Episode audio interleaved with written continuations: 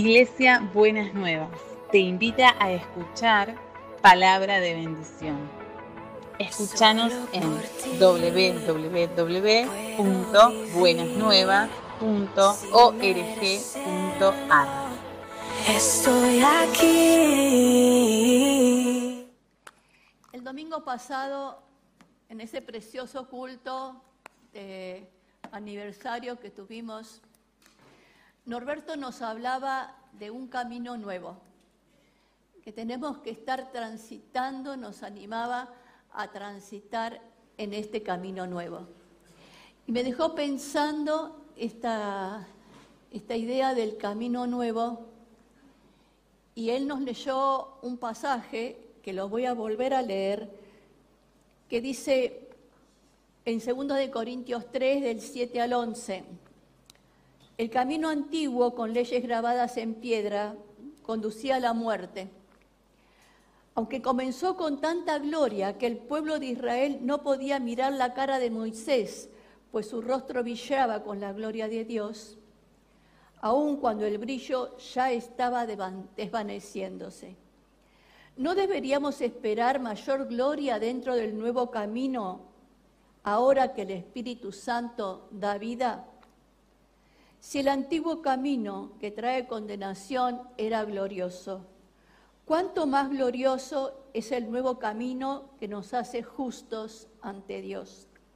De hecho, aquella primera gloria no era para nada gloriosa comparada con la gloria sobreabundante del nuevo camino. Así que si el antiguo camino ha sido que ha sido reemplazado era glorioso, cuánto más glorioso es el nuevo que permanece para siempre.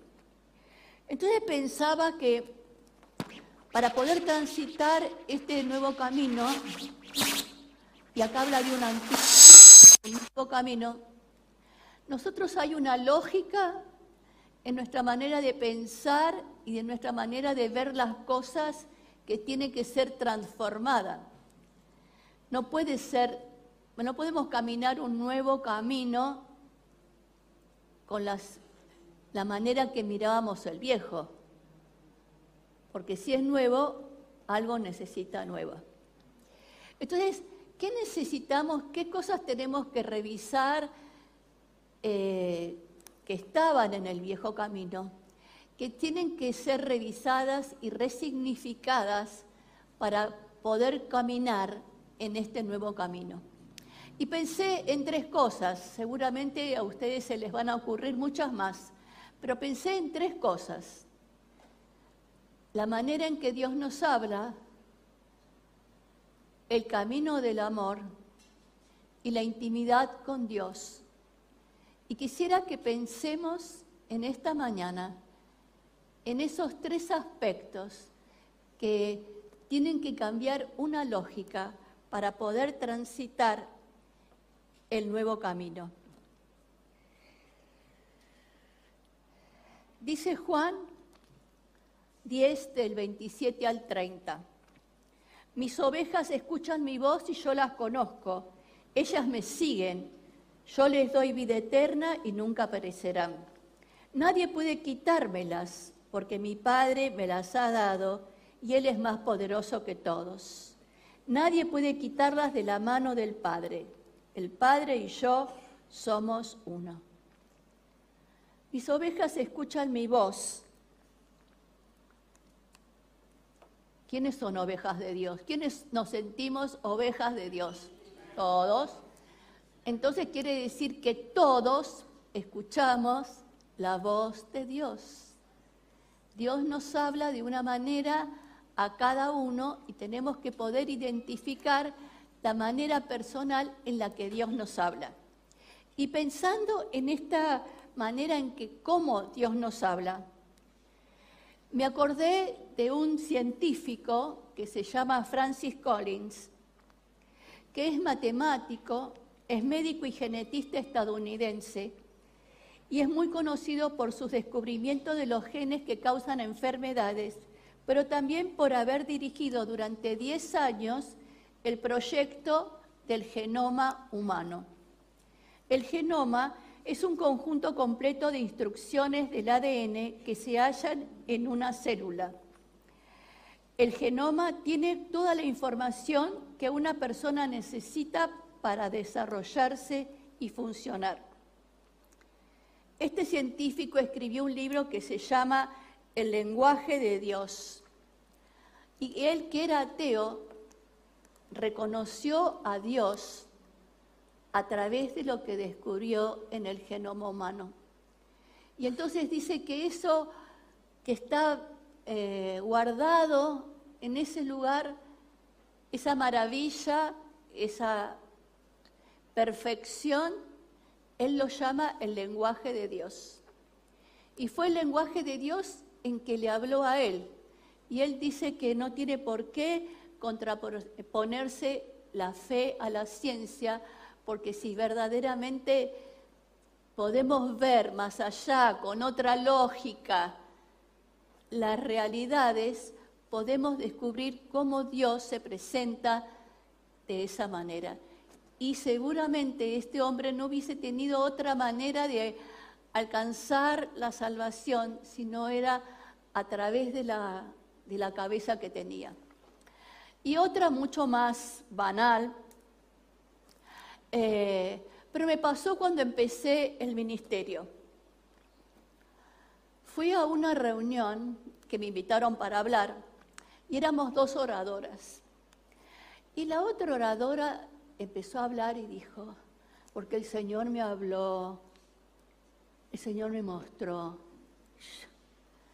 Y yo dije, y a mí no me habla, y a mí qué me muestra, ¿no? era como un lenguaje, le diría, como, como nuevo.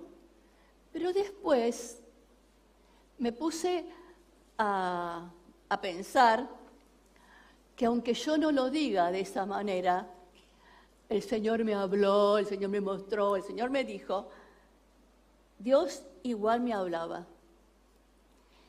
Y quiero que usted piense cuál es el lenguaje de Dios para usted. ¿De qué manera Dios le habla? ¿De qué manera Dios se le manifiesta? A todos el Señor nos habla. Lo digamos o no, lo expresemos o no, lo reconozcamos o no, Dios tiene una manera de hablar a cada uno. Y esa lógica es la que tiene que transformarse y cambiar para que usted no piense que Dios le habla a los elegidos, a los profetas, que también les habla, y gloria a Dios que los tenemos, pero a nosotros que somos ovejas del Señor, el Señor nos habla porque Él dice que las ovejas escuchan la voz. Entonces, me parece que no se trata solo que Dios nos habla, sino que nosotros tenemos que tener un oído dispuesto para poder escuchar la voz de Dios e identificar de qué manera el Señor le habla. Aquí le tengo que decir una cosa. Muchas veces cuando escuchamos de los dones o escuchamos de las, de las maneras que Dios se le revela a otras personas, quisiéramos esa manera. Quisiéramos tener visiones, quisiéramos tener eh, otras cosas, pero ¿y si no las tenemos, qué pasa? ¿No nos habla Dios? Sí. Dios no nos habla en la manera que yo quisiera que me hable, me habla en la manera que Él quiere hablarme a mí. Y yo tengo que identificar la manera en que Dios me quiere hablar. Y dice la palabra que en los tiempos pasados Dios habló de distintas maneras. Pero no es que habló en el pasado y, ya está todo escrito en la Biblia y ya está todo dicho, que es verdad, pero hay una manera, una revelación nueva de Dios que tenemos que identificar y tenemos que buscar y tiene que ver con la manera en que se muestra a cada uno. En el pasado Dios habló, le habló a Moisés, le habló a Abraham, le habló a Saulo, a cada uno de manera distinta. A Moisés le dijo, ¿qué tenés en tu mano? Abraham le dio una promesa. A Saulo le preguntó, ¿por qué me persigues? Maneras diferentes en que Dios se expresó para poder hablar. La vez pasada comentaba Norberto como le habló al Señor que, a Juan que estaba preso. El Espíritu Santo bajó y le reveló todo el Apocalipsis. Dios le habló de esa manera. Entonces, ¿cómo le habla Dios a usted? algunos les puede hablar por las escrituras. Y vamos a ver después que el lenguaje, el camino del amor y la intimidad con Dios están profundamente relacionados. Porque para poder tener intimidad con Dios, también las escrituras me ayudan a esa intimidad. Entonces Dios nos habla con las escrituras. Y yo les animo a no leer las escrituras de una manera robótica, sino buscar ¿Qué le quiere decir Dios en ese, en ese momento? También Dios nos habla en la alabanza. Muchas veces nos ministra y el Señor nos habla y nos transforma con las canciones, con lo, que va tocando mi corazón y va mostrando. Muchas veces, no sé si a ustedes les ha pasado, pero a lo mejor, como yo digo, llega el culto en cuatro patas y porque está hecho fruta, y, en la alabanza hay una canción que el Señor le va tocando y le va tocando y le va tocando y va transformando su corazón. Pero tenemos que tener un corazón abierto y una lógica abierta a poder escuchar a Dios también de esa manera. Y también nos habla a través de los hermanos y las hermanas, obvio, ¿no? Eh, en la comunidad nos habla. En las conversaciones que tenemos nos habla. A veces el Señor pone una palabra para que yo le diga a otro. No se prive, no se prive, dígasela porque el Señor tiene este lenguaje de hablarnos a los, unos a los otros en la comunidad. No es una revelación vertical, sino que también es una relación horizontal y comunitaria. A veces el Señor habla en sueños que tienen que ver con usted, pero a veces le trae sueños que que tienen que ver con otras personas y a lo mejor usted no le encuentra el sentido, compártalo con la persona que aparece en el sueño y seguramente va a tener un sentido. Yo no sé qué le pasaría a usted, pero si alguien tiene un sueño conmigo y viene y me dice que, soñó y que quiere contarme el, el sueño para ver si tiene algún sentido para mí y tiene resentido, yo le pido que me cuente 50 veces el sueño, porque sentí que Dios me habla a través de ese sueño. Pero también le puede pasar, como me pasó a mí, que una vez soñé con una persona, ¿no? Y escuchaba una voz que me decía, ¿con quién llora fulana? Y yo, la verdad, que no tenía ni idea, porque es una persona que es bastante críptica y no, uno no puede discernir las emociones.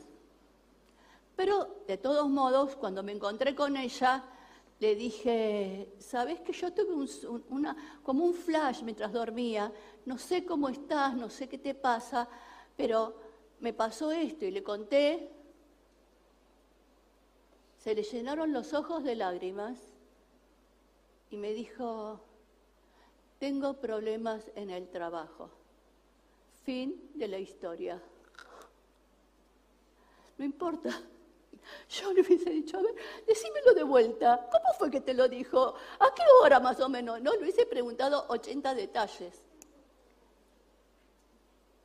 Pero Dios nos habla y habla a todos. Lo que necesitamos reconocer es cuál es el lenguaje de Dios para usted. A otras personas les habla a través de las circunstancias, las cosas que van pasando. A veces nos pasan cosas que no nos damos cuenta y de repente eh, es algo que Dios tenía preparado para mí. Es algo que, que tenía que ver con aquello que estábamos esperando. Y Dios me habla a través de las circunstancias. Y también me habla a través del Espíritu. También el Espíritu Santo pone pensamientos, pone sentimientos, pone palabras adentro, nuestro, que tenemos que poder bucear en ellas para ver qué me quiere decir Dios de esta manera, qué me quiere decir, eh, a dónde me está guiando, a dónde me está llevando, a dónde, por dónde me quiere conducir. Y también nos habla a través de la oración. Cuando nos ponemos a orar, cuando buscamos al Señor, el Señor nos habla a través de la oración. Y también muchas veces nos habla cuando otros oran por nosotros. Por eso nunca despreciemos la oración del otro y nunca tomemos como livianamente cuando a veces le decimos, júntense de a dos y oren unos por otros. Usted no sabe si la oración de la persona que va a orar por usted no es algo que Dios tenía preparado para que usted escuche en esa oportunidad. ¿Y por qué el Señor nos habla de diferentes maneras? Porque somos únicos. No hay un estándar en que Dios le tiene que hablar. No hay una lógica en que el lenguaje de Dios tiene que tener para usted. No hay porque Dios habla de la manera que quiere. Pero tenemos que sí reconocer, de la manera que reconoció Francis Collins, que ese laboratorio le mostró la maravilla de Dios y Dios le habló a su corazón a través de eso. Tenemos que reconocer de qué manera el Señor nos habla al corazón y cuál es la manera única que el, lenguaje de Dios para nosotros. Y, el, y la otra lógica que tenemos que cambiar tiene que ver con el amor y tiene que ver, y yo lo llamé el camino del amor. Para este nuevo camino hay una nueva manera que creo que de amar que el Señor nos está llamando.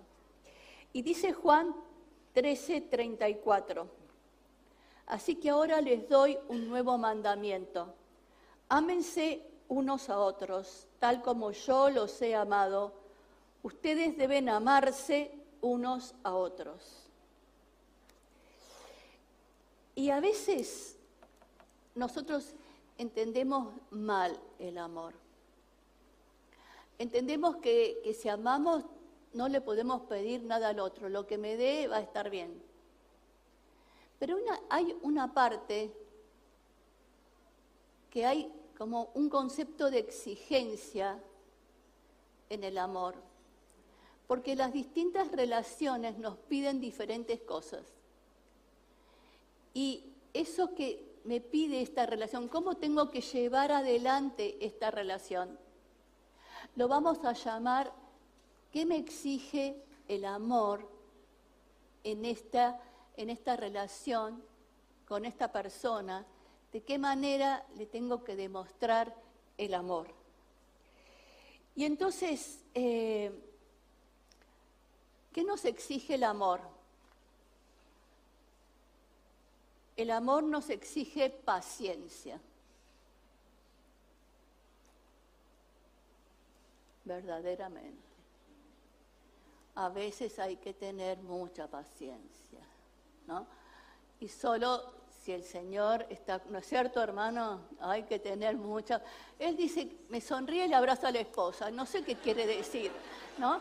Entonces, eh, necesitamos eh, mucha paciencia. El amor no es ambicioso.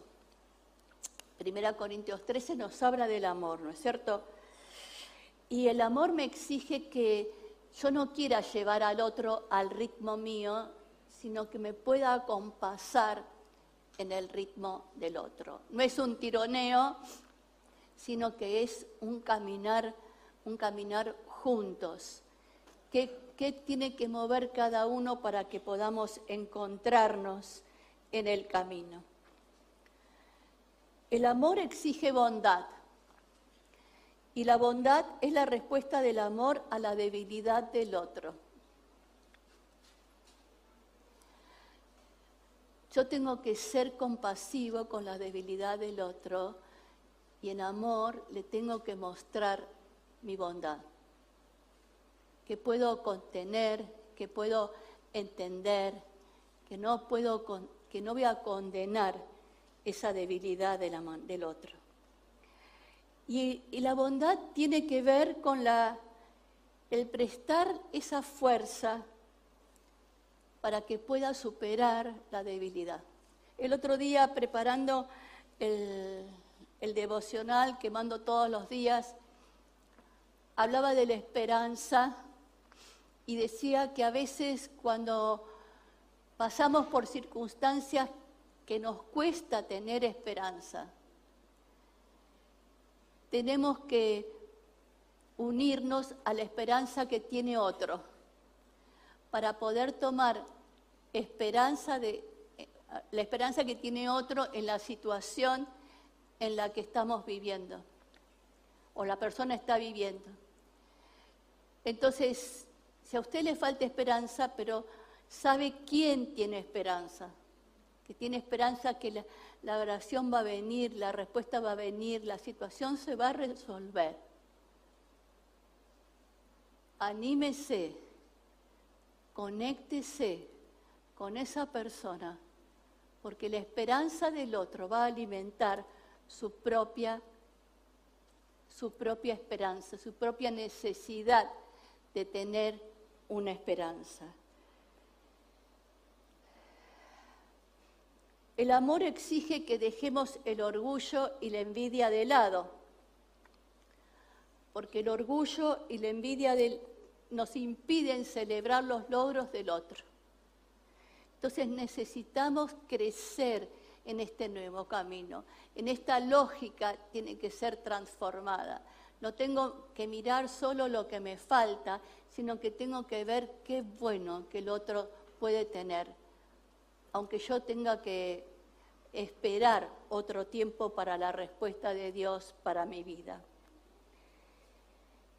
El amor exige que dejemos brillar a los otros,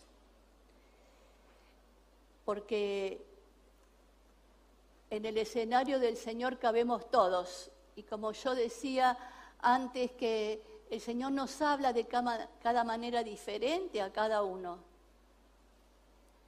Cada uno va a brillar de manera diferente y todos vamos, el brillo es parte de la gloria de Dios, entonces necesitamos que todos brillen para que la gloria de Dios se pueda manifestar.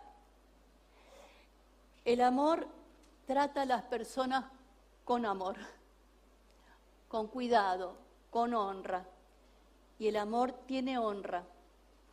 No crea remordimientos. No es interesado ni es egoísta. No se enoja fácilmente. ¿Por qué? Porque el amor nos exige perdonar. El amor no guarda rencor. Si nosotros incluyéramos estos dos elementos, el perdón y no ser rencorosos en las relaciones con las personas, mejorarían muchísimo nuestras relaciones. Porque el rencor hace sacar la lista de lo que de las historias del pasado y el perdón borra las historias del pasado. El perdón de Dios para nosotros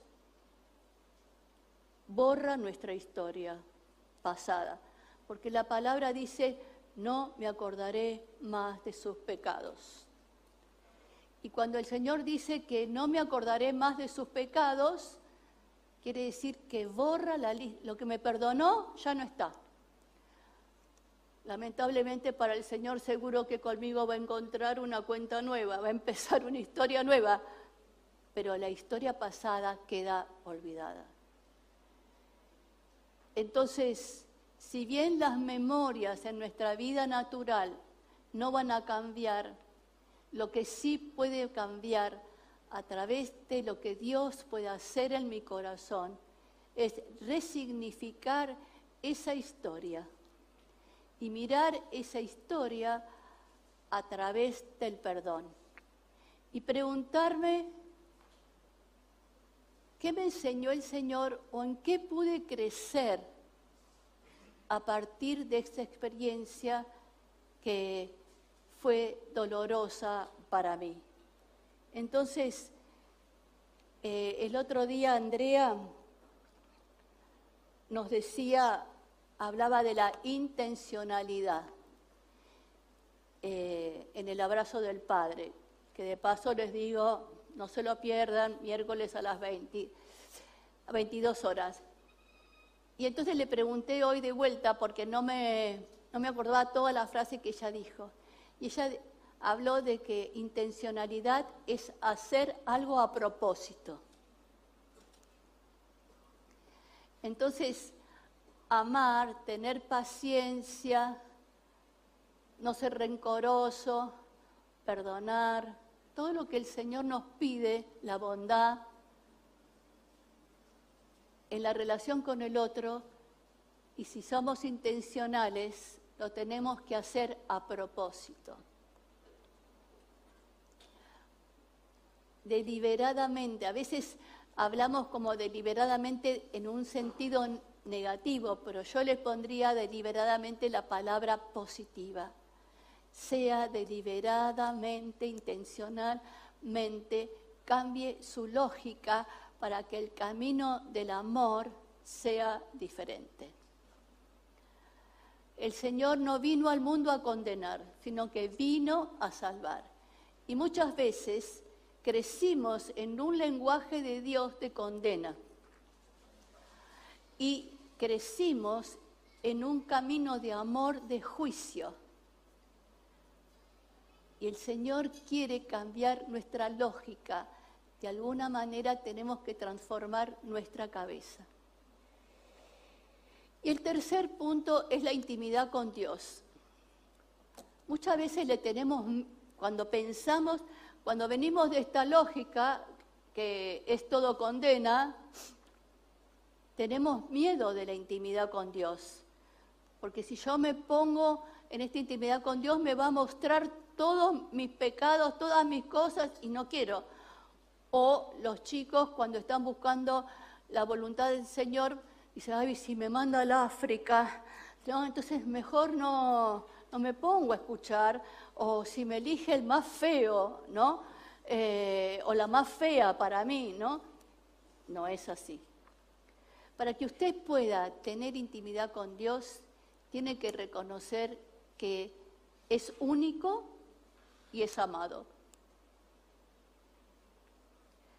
Y usted con las personas que ama desea tener intimidad, no con las personas que no ama. Entonces, una base para entrar en la intimidad con Dios es sentirse amado verdaderamente como somos, no como tendríamos que ser, sino como somos. Y una forma de notar la intimidad con Dios es ver la manifestación de Dios. ¿Qué regalos de amor tiene Dios para nuestra vida? ¿Qué regalos de amor ha recibido usted de Dios en este tiempo?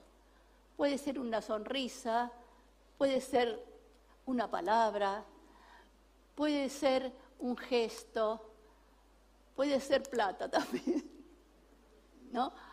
Porque el Señor a veces tiene esa, generosidad. Durante toda la pandemia el Señor fue, nos regaló mucho dinero, ¿no es cierto, Lenny? Pudimos comprar todo el equipamiento con donaciones que no venían en las ofrendas. Y me cargaban que parecía que yo tenía un cartel que decía acá, dame plata, porque la gente me traía la plata y las ofrendas y me decía, para lo que sea necesario, Elba, bueno, yo lo, se lo mandaba. Entonces, esos son los regalos de amor del Señor para con nosotros. Entonces, identifíquelo para que sea agradecido, porque si usted recibe un regalo de amor de parte de Dios, se siente amado y se siente amada. Si usted siente que es una sequedad pura, no va a poder identificar ningún regalo de Dios. Y el Señor nos habla a través de las escrituras y Él quiere que nosotros tengamos intimidad con Él a través de las escrituras. Y necesitamos conocer las escrituras, pero de manera personal. Y hay dos cosas que yo le animo en este tiempo.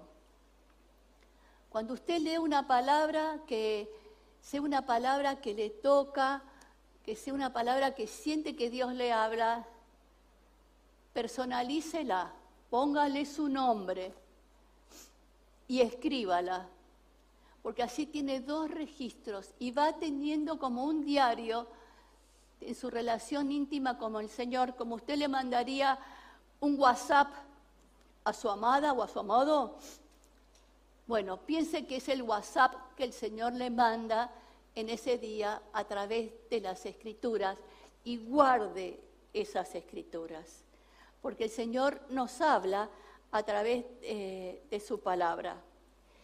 Y también el Señor nos habla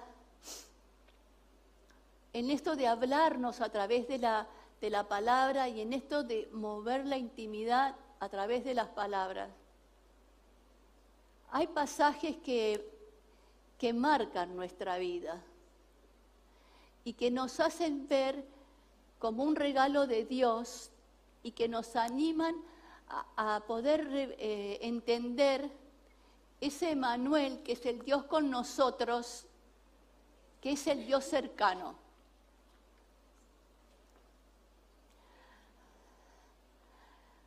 Hace años atrás Germán tuvo una prédica que dijo, yo no sé por qué tengo esta prédica. Y era el pasaje de Ageo que decía, dentro de, todo, dentro de poco va a temblar todo, pero la gloria postrera va a ser mayor que la primera. Y yo me fui del, del culto diciendo, ay, qué lindo, la qué lindo para la gente que la necesita. Porque yo en este momento estaba todo en orden, no temblaba nada en la mitad de la semana me tembló todo. Una muerte cambió, iba a cambiar mucho las circunstancias de mi vida, una muerte inesperada. Y cuando me enteré de eso, me cayó la palabra y dije, me tomo de esa palabra, porque me preparaste de antemano. Eso es un regalo de Dios. Es alguien que me ama y está pensando en mí.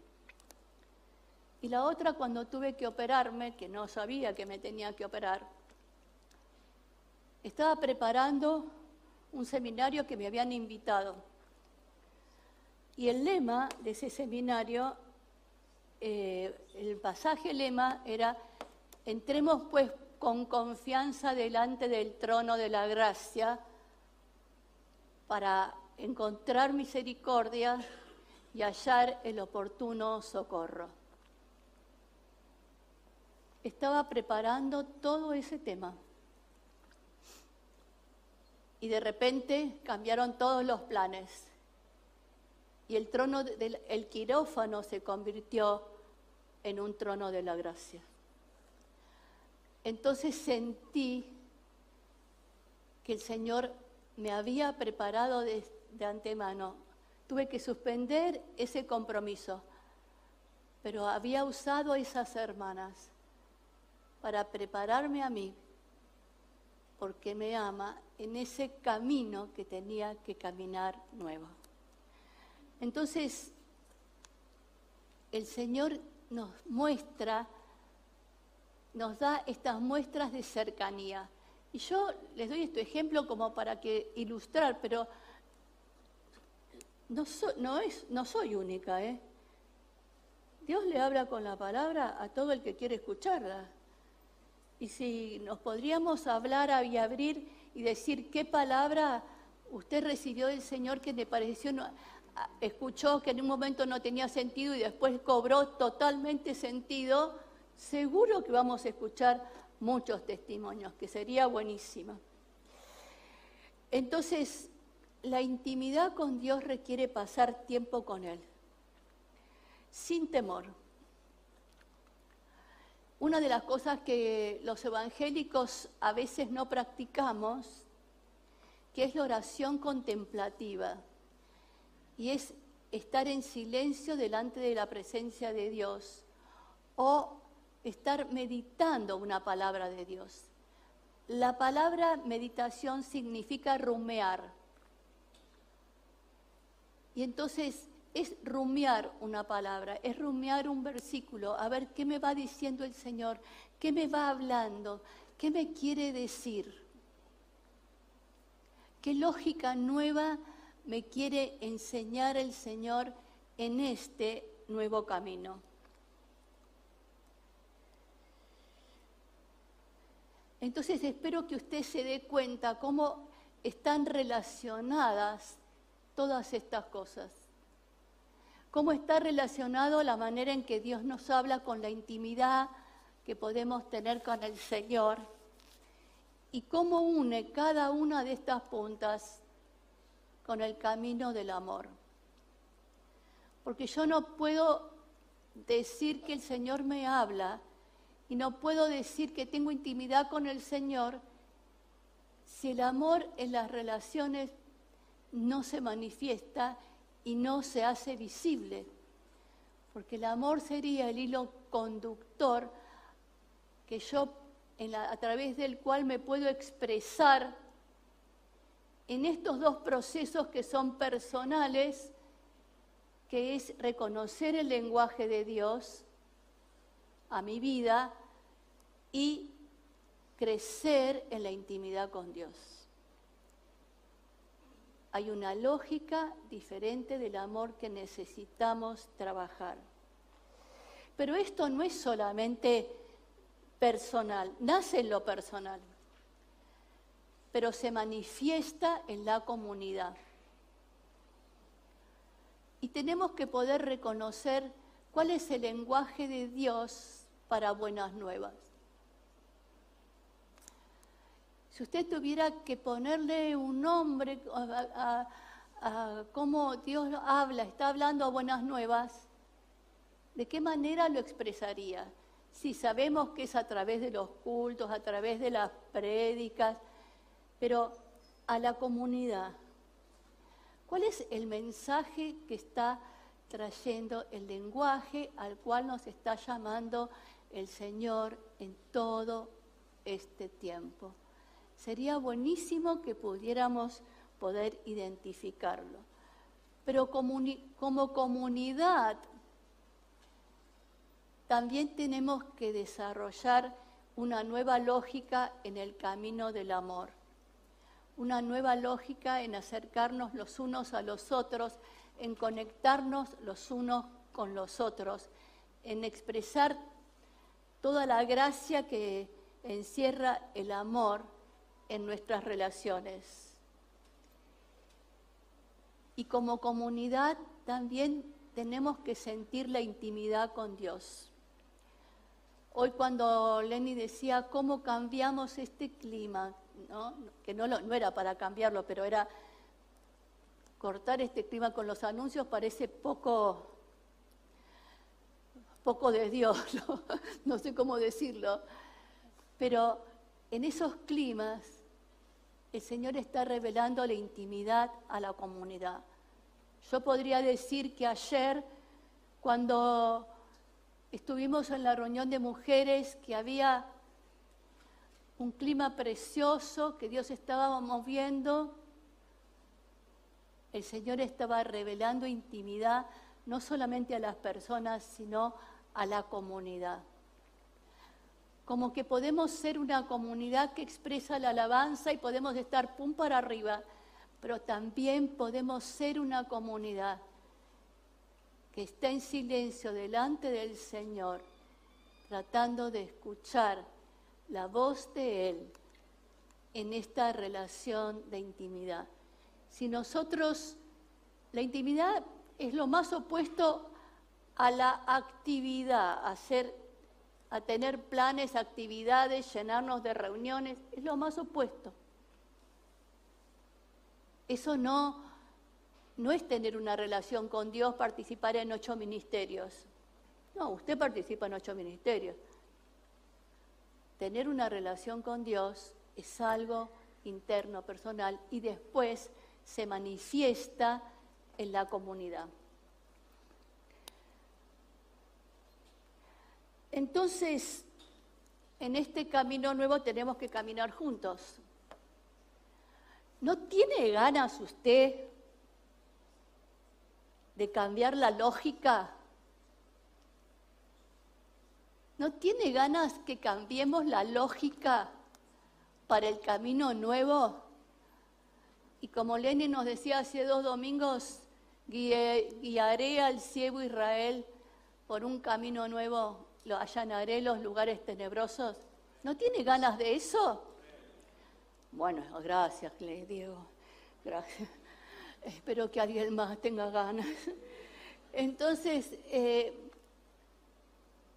si el camino antiguo que trae condenación era glorioso, cuánto más glorioso es el nuevo camino que nos hace justos ante Dios. De hecho, aquella primera gloria no era nada comparada con la gloria sobreabundante del nuevo camino. Así que si el antiguo camino que ha sido reemplazado era glorioso, cuánto más glorioso es el nuevo camino que permanece para siempre. Dios va a ser glorioso el camino en la manera que nosotros podamos tener, identificar la lógica a la que Dios nos llama en este tiempo y dejar atrás el camino viejo. Oremos. Señor, vos nos llamás a un desafío increíble e importante.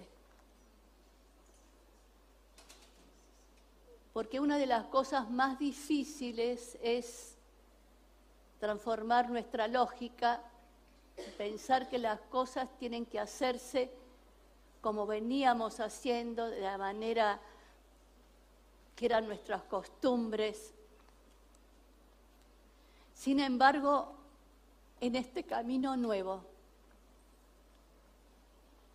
vos querés que dejemos atrás el camino viejo y empecemos a transitarlo tomado de la mano tuya.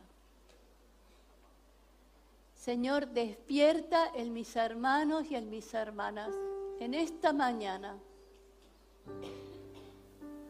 un deseo y una decisión una intencionalidad de caminar este camino nuevo,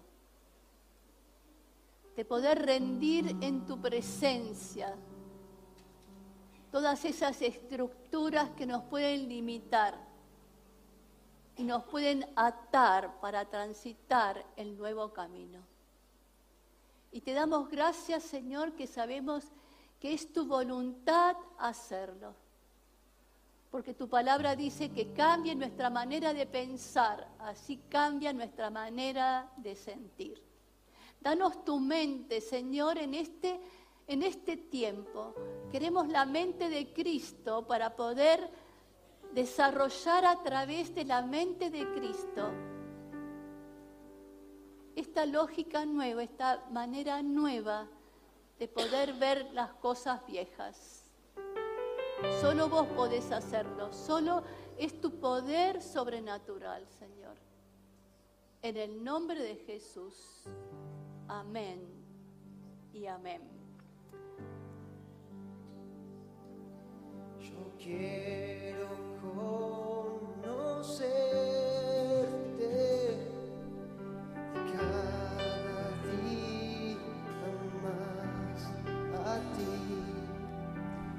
está.